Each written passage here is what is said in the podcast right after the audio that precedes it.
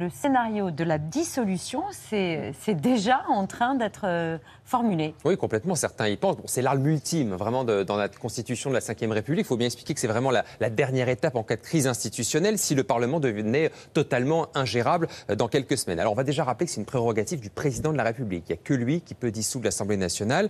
Euh, ça convoque de nouvelles élections entre 20 et 40 jours maximum après la dissolution, donc ça va extrêmement vite. C'est arrivé à cinq reprises depuis le début de la Ve République, alors par le général de Gaulle, en 68, c'était pour mettre fin au mouvement social effectivement qui, paralysait le pays, ou encore par François Mitterrand deux fois, 81 et 88, pour avoir une majorité juste après son élection ou sa réélection à la présidence de la République. Il y a un détail aussi qui a son importance, c'est que le président de la République, il peut très bien dissoudre demain matin, mais il ne pourra plus le faire de nouveau dans l'année qui suit. Donc mmh. c'est une fois par an maximum. Euh, ça veut dire que s'il y a de nouvelles élections, euh, effectivement, qui étaient perdues euh, par la majorité actuelle du président de la République, eh bien, il y aurait une cohabitation et qu'Emmanuel Macron subirait cette cohabitation. C'est ce qu'a eu un certain Jacques Chirac après la dissolution ratée de 97. Bon, c'est de la science-fiction ou pas, Jean-Baptiste? Bon, c'est vrai qu'il y a encore d'autres étapes avant d'arriver vraiment à cette crise majeure de notre République. Deux exemples.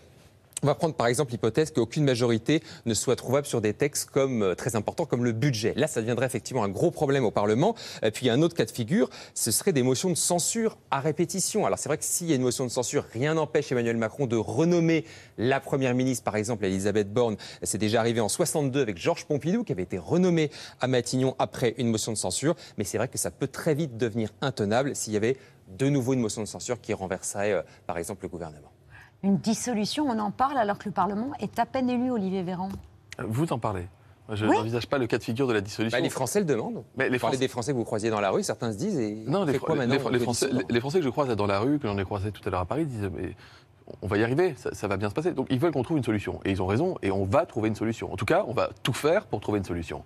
Et croyez-moi, on est extrêmement motivés. Et je, viens tranquillement sur votre plateau ce soir, je ne me suis pas caché, euh, euh, au contraire, je, viens parce que j'ai envie de dire aux Français qui s'inquiètent qu'on est à pied d'œuvre pour trouver, identifier des solutions pour qu'on puisse adopter les textes de loi. Je le redis, le premier texte, c'est le pouvoir d'achat. C'est quand même très attendu par les Français. Ils ont compris qu'en juillet, il y a des choses qui allaient, bouger.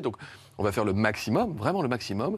On est dans un état d'esprit... Euh, euh, ouvert. Encore une fois, on, aura beaucoup de mal avec les LFI et avec les RN, parce que ce sont des oppositions qui sont radicales, révolutionnaires dans, dans, un sens comme dans l'autre, et qui ne souhaitent pas en aucun cas voter quoi que ce soit, parce qu'ils ne votent jamais rien. Ils n'ont même pas voté les avancées sociales majeures du quinquennat précédent. Je rappelle que la LFI n'a pas voté le reste à charge zéro, euh, qui permet déjà à 10 millions de Français de ne plus payer pour euh, bien manger, bien voir ou bien entendre. Donc ça, c'est sûr qu'on n'y arrivera pas. Par contre, vous avez quand même une centaine de députés, issus de gauche et de droite, qui ont un socle de valeurs communes.